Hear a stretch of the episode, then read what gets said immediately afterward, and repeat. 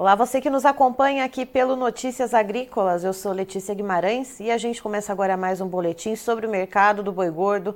Quem vai trazer as informações para a gente hoje de como que está esse setor nessa quinta-feira, dia 4 de maio, é o Iberville Neto, que é médico veterinário e diretor da HN Agro. Vai explicar um pouquinho para a gente o que, que houve ontem que a gente viu a B3 dando uma leve melhorada. Hoje a gente já vê o mercado pressionado mais novamente nas cotações. Iberville, seja muito bem-vindo. Olá, Letícia. Olá a todos. É um prazer, Letícia. E Beville, ontem a gente viu algumas, né, as cotações do mercado futuro na B3 uh, ah, dando uma certa melhorada, ainda que de uma forma muito incipiente. Uh, o Gustavo Rezende, da Stonex, que conversou comigo ontem, uh, contou que foi uma, uma movimentação a mais ali que houve no mercado físico, mas hoje a gente já vê as cotações caindo novamente. O que é que está acontecendo? É, nós ontem foi, foram observados alguns negócios em patamares um pouco, um pouco superiores aos que vinham sendo vistos. Isso acabou dando uma animada no mercado futuro, mas também a gente tem o fato de que o mercado veio cedendo há, há bastante tempo, né? Então isso acaba abrindo alguma oportunidade para algum, alguma indústria travar é, a compra de matéria-prima, garantir um preço ali na compra de matéria-prima no segundo semestre. Então, esses movimentos todos, é, mais as questões técnicas do próprio mercado financeiro, é, geraram esse, esse ânimo do ponto de vista de variações ontem. Mas hoje o que a gente tem é um cenário de, de pressão de baixa que continua no mercado físico, é, mas com um volume muito travado de negociações. Então, não é que a gente tenha é, uma redução da oferta. A situação de oferta ela, ela está confortável. A época do ano é, gera esse, esse, esse cenário é, a proximidade da seca, um, um, descarte de fêmeas que acontece nesse primeiro semestre e assim por diante. Mas o que a gente tem observado é que o, o pecuarista não tem aceitado ali as ofertas menores da indústria, que por sua vez não, não tem aumentado é, essa, essas tentativas de compra em termos de preço. Então, o frigorífico segue pressionando e o pecuarista não está vendendo tanto nesses patamares, mas frigorífico também não, não, não tem aumentado essas tentativas de compra, aumentado esses valores. Ou seja, nessa queda de braço, o frigorífico acaba tendo um pouco mais de força para puxar ali para o lado dele, pensando nessa oferta que em algum momento o pecuarista vai ter que ceder, Iberville. É, eu diria que o momento atual tá, as cartas estão mais na, na, mão da indústria por essa questão, realmente, como você bem ponderou, Letícia, que a gente está com, com a seca batendo as portas, já seca, ah, pasto secando em algumas regiões, né? É, até as chuvas prolongaram um pouco esse ano em, em muitas regiões, mas a, a, seca vai chegar e a gente está com um, um, cenário de, de propriedades, de maneira geral, que investiram muito nos últimos anos. A oferta de bezerro, é, de bezerros em 2022 demonstrou isso, e a própria disponibilidade de reposição também em 2023 continua nessa linha. O que, que a gente teve então? A gente teve esse investimento ali atrás, aumento da, da oferta de gado, da disponibilidade de gado nas fazendas, consequentemente uma pressão é, sobre a capacidade de suporte adicional nessa chegada da seca. Então, eu diria que, que maio tende a ser um, mês é, complicado ainda do ponto de vista de precificação.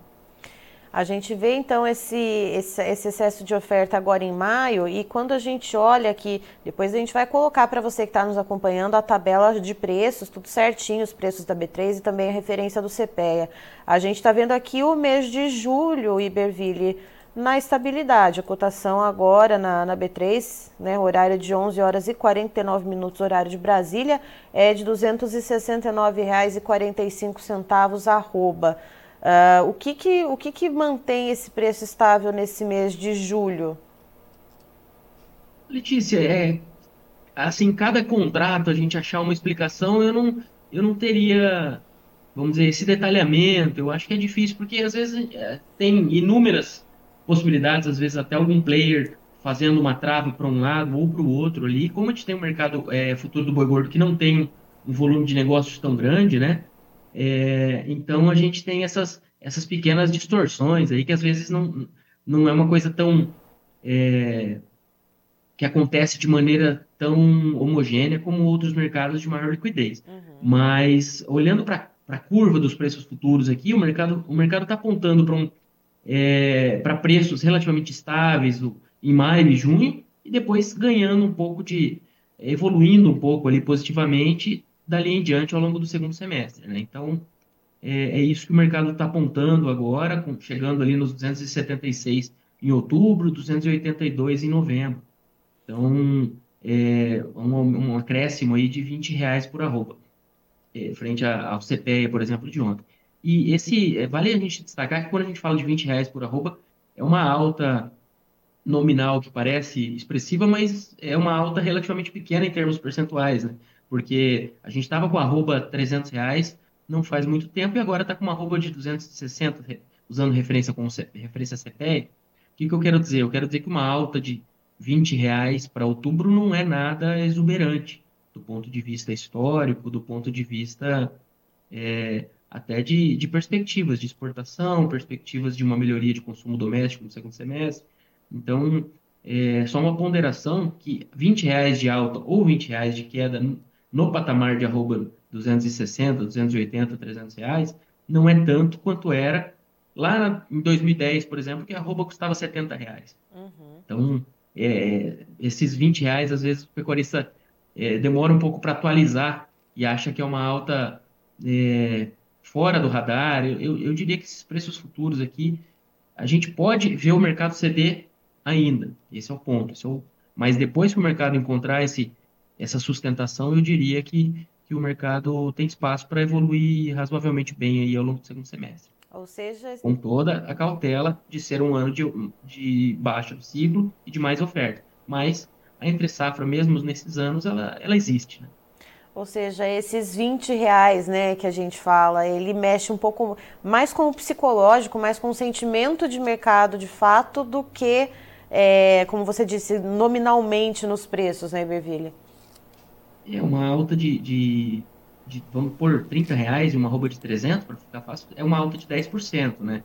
É, que é uma alta importante, mas não, não é nada fora da curva. Quando a gente pega os números que eu tenho mais lá atrás, por exemplo, para fazer essa comparação, em 2010 a roupa começou em 76 reais e foi a 115. Então ela subiu 50%. Era um ano de alta, não é a realidade para 2023, mas estou querendo dizer de patamares de valorização é, subir 10, 15%, é, arroba, essa alta de 20 reais, ela não, não, não chega a isso, né? Uhum. Uma coisa em torno de, de 8%, uma conta meio, meio de olho aqui. E, Beville, pensando no segundo semestre, né, já que a gente tem essa questão toda de oferta que deve perdurar durante o ano, né, já que a gente está nesse ciclo, Uh, o que deve melhorar, né, trazer esse patamar de estabilização de mercado, de cotações, deve ser mais as exportações ou a gente deve ter uma melhora aqui mais no consumo interno? A gente ainda vê alguma coisa de patinando ainda, né, a economia tentando engrenar, né, o brasileiro ainda tendo alguma dificuldade ali no poder de compra. Uh, o que, que deve pesar mais? Letícia, é, aí nós temos dois pontos que costumam ajudar, né? Tanto o consumo doméstico, historicamente, ele é melhor no segundo semestre, e exportações também é, costumam evoluir no segundo semestre. Vamos focar primeiro no, no consumo doméstico. O que, que, a gente tem hoje? A gente tem um, desemprego que vinha em queda dos 14, chegou a, a próximo de 8, se não me engano, desceu um pouquinho abaixo de 8, e começou a, a, a subir nesses dois, três últimos meses é, de, de informações oficiais. Então, 14 para 8 e agora já está em 8.6, 8.8, se não me falha. É, a gente tem que acompanhar como que isso vai evoluir. Então, esse é um ponto negativo para o consumo. Por outro lado, a, a, inflação mais contida acaba sendo um ponto que preserva o poder de compra e, e beneficia é, sob, essa ótica de consumo doméstico. A sazonalidade também é positiva para o consumo doméstico no segundo semestre. Então, o consumo, consumo, o consumo doméstico é o nosso grande ponto de dúvida é, eu diria assim, do ponto de vista de escoamento. No consumo, nas exportações, é, o câmbio também tem que ser acompanhado de perto, claro, que aí a gente entra em taxa de juros no Brasil, nos Estados Unidos, é, confiança na economia brasileira, mas vamos, vamos partir da premissa que o, que o câmbio não, não mude absurdamente de patamar, é, o que também não, não há garantia, mas vamos deixar o câmbio de lado nessa, nessa análise no momento. É, nós temos historicamente um, um volume é, maior no segundo semestre. Se a gente pegar os últimos 26 anos de exportações, nos 26 anos, só em quatro ocasiões o volume da segunda metade do ano exportado foi menor do que na primeira metade do ano.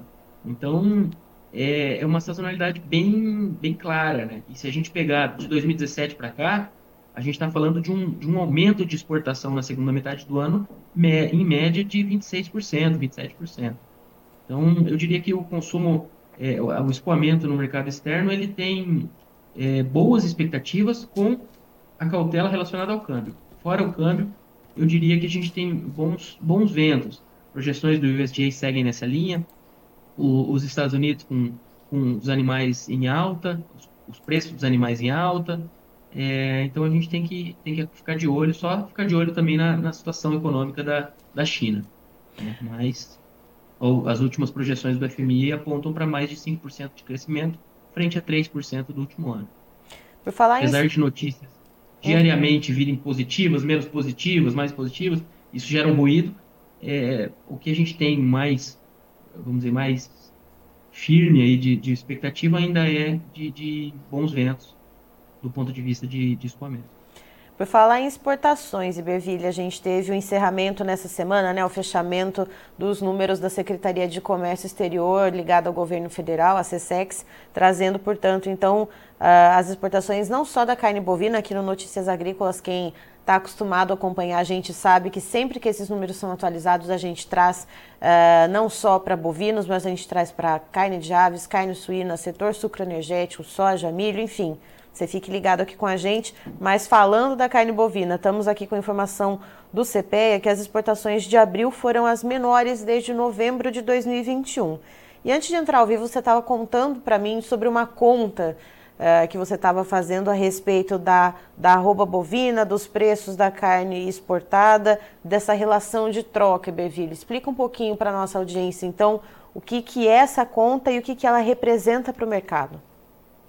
Isso, Letícia. É, nós, nós fazemos um acompanhamento aqui relacionando o preço da tonelada exportada da carne bovina in natura com o preço médio da arroba em São Paulo, né?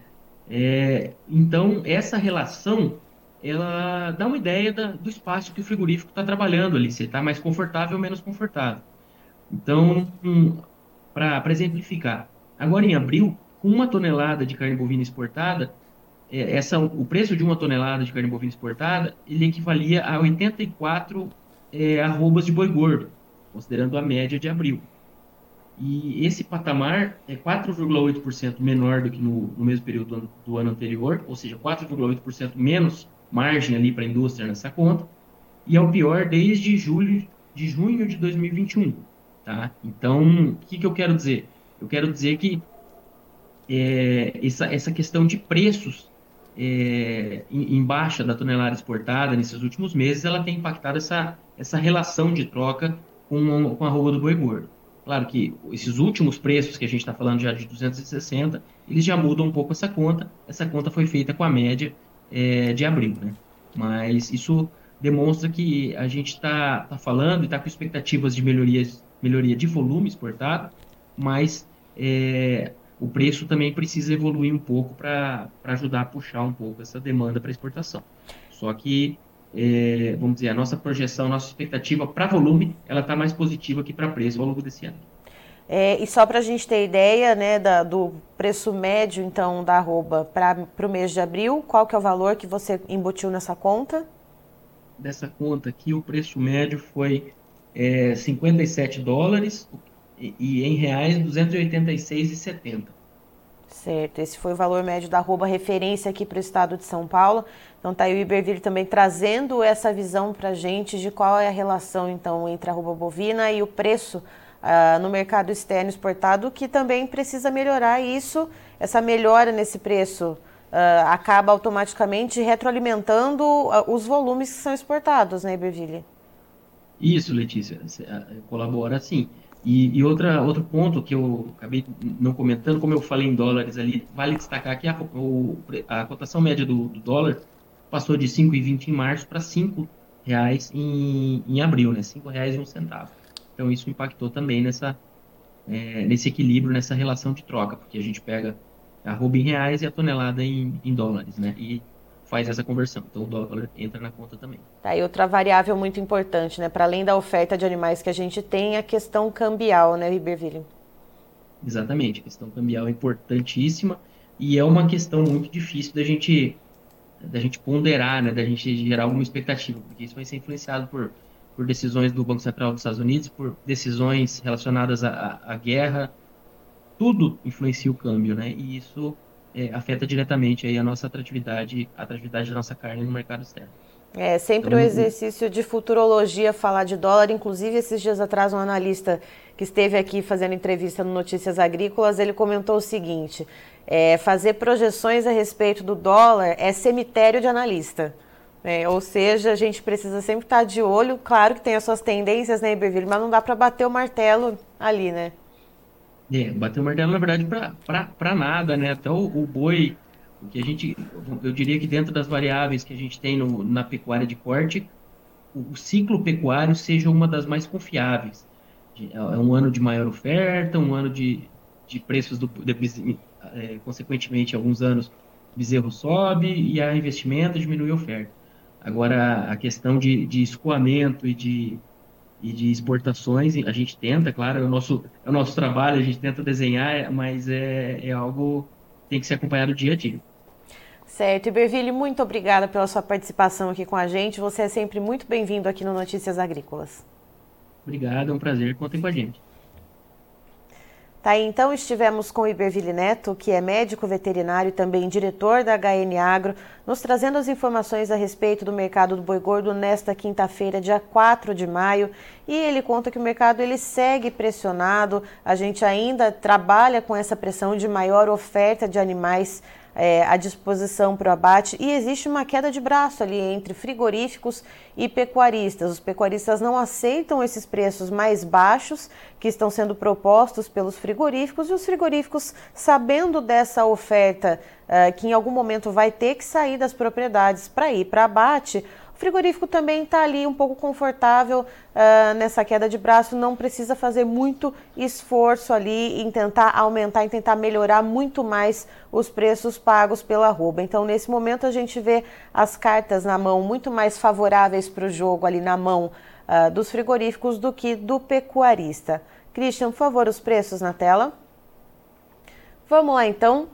Contrato para maio desse ano de 2023 para a arroba bovina, referência da B3, a Bolsa Brasileira. Temos uma queda nesse momento de 0,29% na arroba do boi gordo, cotada em R$ 262,25. Para junho, uma queda de 0,36%, com o valor de R$ 264,35.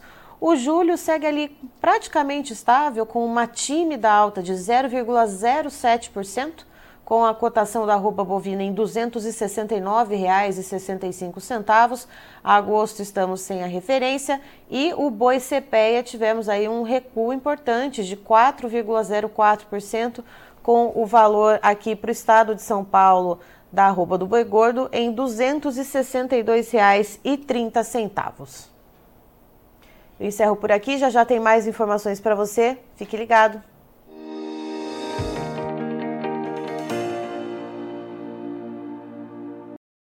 Participe das nossas mídias sociais no Facebook Notícias Agrícolas, no Instagram arroba Notícias Agrícolas e em nosso Twitter arroba Noteagri. E para assistir todos os vídeos, se inscreva no YouTube, na Twitch, no Notícias Agrícolas Oficial.